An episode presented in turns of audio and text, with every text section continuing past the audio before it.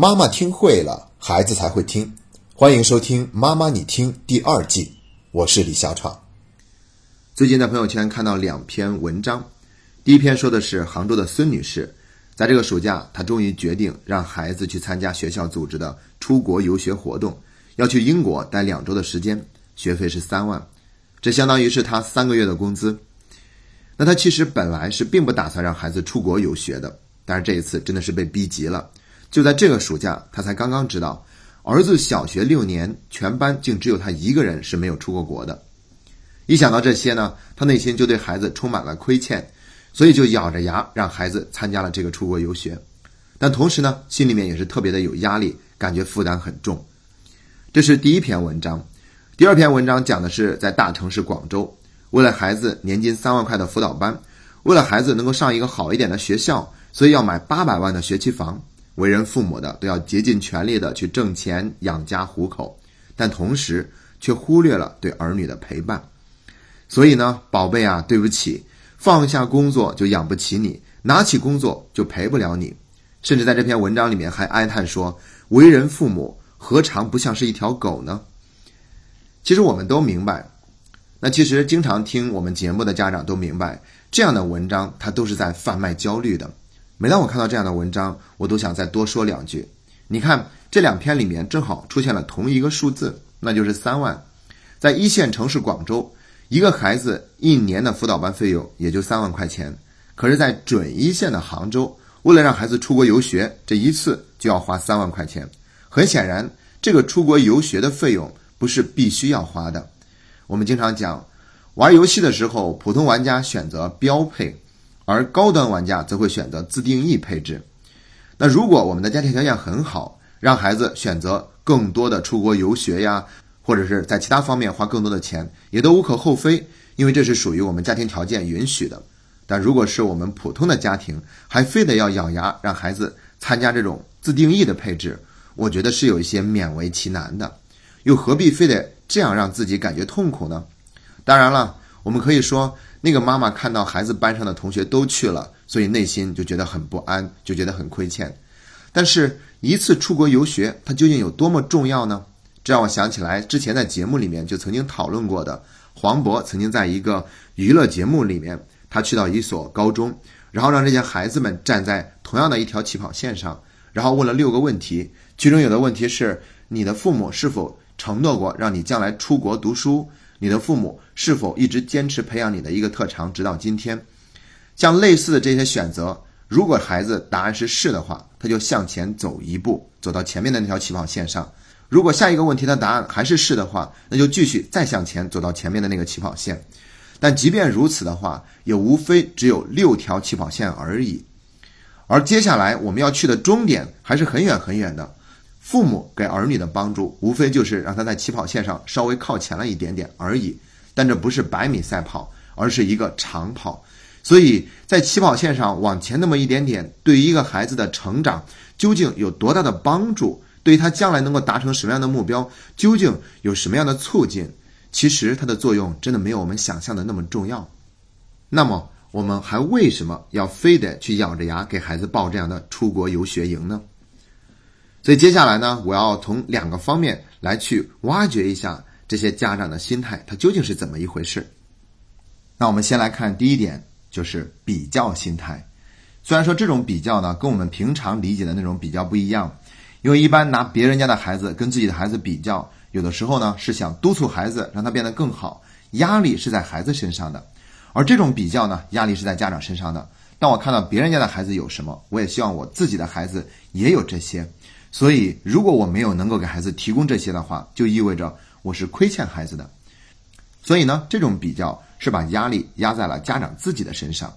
但不管怎么样，它终究是一种比较。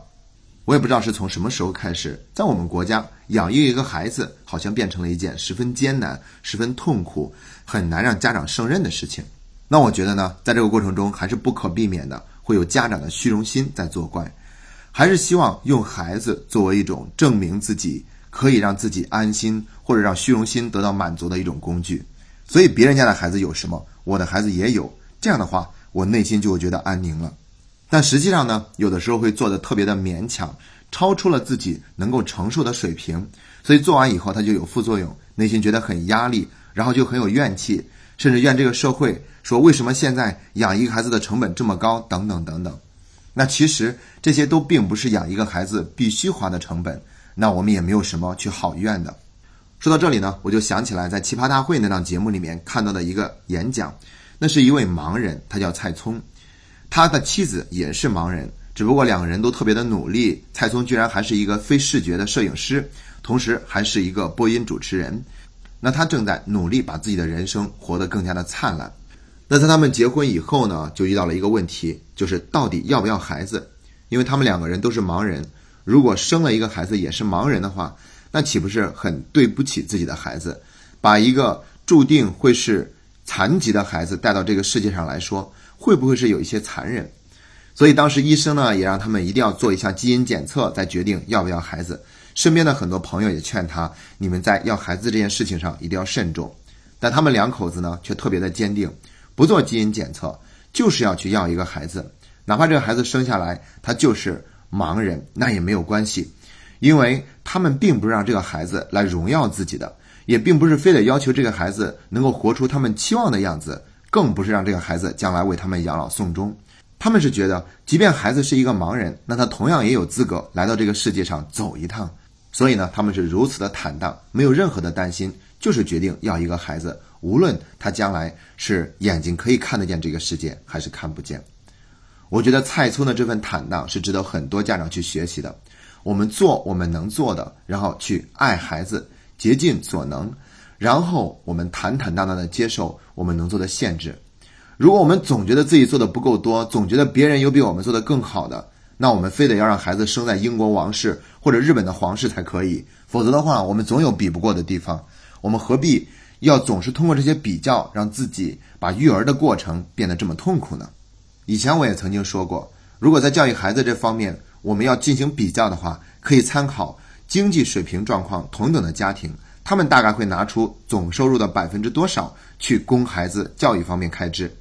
那然后呢，我们想办法要比那个平均数再高上一点，甚至是翻倍，我觉得这样就可以了。这已经是我们的诚意了。如果我们这样做了以后，发现孩子跟身边其他的同学比还是比不过，那我们还要怎么办？难道要把所有的开支都用在孩子的教育上？那孩子也是承受不住这份压力的。更关键的是，如果你这样做了，你心甘情愿、无怨无悔，那是可以的。一边这样做了，一边心里还觉得不舒服、觉得憋屈、压力大，那我们又何苦来着？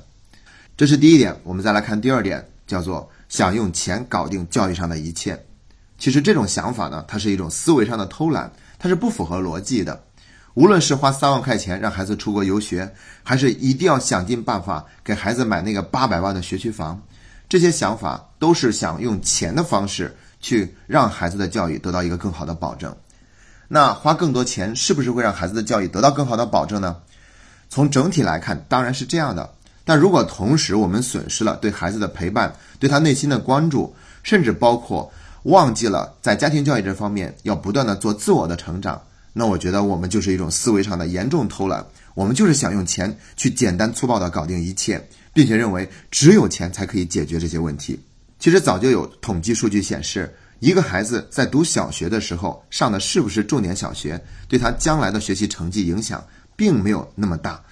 也就是说，无论他读的是普通小学还是重点小学，将来到了高中，其实都不会有很大的差别。并没有因为他读了一个重点小学，这种优势就可以一直保持下去。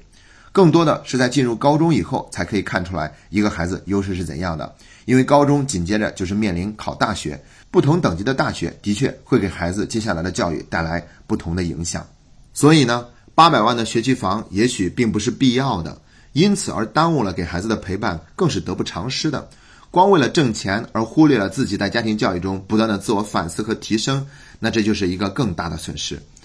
所以说，不要总想着一切都用钱去搞定，自己听一档节目、读一本书都可以有所成长，可以给孩子带来更好的家庭教育。那这些方式，我们又何乐而不为呢？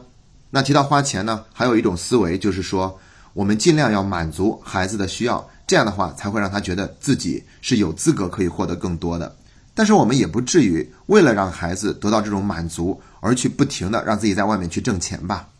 说实话，为了孩子而在外面起早贪黑的工作，这句话它的可信度并没有那么高。难道真的就只是为了教育孩子，你才那样的拼搏忙碌吗？这句话跟一个妈妈对孩子说“就是因为你，我才没跟你爸离婚”这样的话的可信度是一样低的。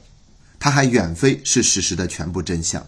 我们的确要维护一个孩子的资格感，要尽力的满足他的需要，但并不等于因此我们就要努力的用钱去满足孩子的各种需要。我以前曾经看过这样的一个例子：这个孩子呢，他想妈妈去给他买一个变形金刚，但是当时以他们的家庭条件。买一个变形金刚其实还是挺奢侈的事情，但是孩子就是想要，然后这个妈妈呢就很淡定的跟孩子说：“你当然有资格拥有一个变形金刚，但是呢，我现在准备为你买玩具的开支并没有那么多，所以你要去找到更多充分的理由，让我觉得真的有必要去买一个这么昂贵的变形金刚送给你，否则的话我是不会买给你的。”于是孩子呢就要想更多的理由去做到更多的事情，然后妈妈才愿意把这个变形金刚买给他。而在这个过程中呢，妈妈也并没有损伤到孩子的资格感，告诉他说：“因为我们穷，所以我们消费不起，我们买不起那样的东西，你也没有资格玩那样的一个玩具，并不是这样。”而且我觉得这个母亲正好借助这个机会去对孩子表达了一份激励。那事情的解决就是这么的简单。现在让我们再重新回到一开头提到的那两篇文章中的故事。其实我也知道，像这样的事情，它只是个例，并不能代表更多的家庭。但是，这样的故事引起的焦虑，却在很多的家庭里面都产生了强烈的共鸣。所以，我们一边要去放下那种比较的心态，一边还要反思自己想用钱来搞定教育的这种思维，同时还要对自己内心的那份焦虑保持觉察，不要让他受到外面的一点刺激，马上就会产生强烈的反应。作为家长，你有资格让自己淡定。坦然地教育孩子，竭尽所能又量力而行。当我们能够用心地去对待孩子，去无条件地爱孩子，那么我想，我们永远不需要感觉亏欠。今天的节目就到这里，谢谢大家。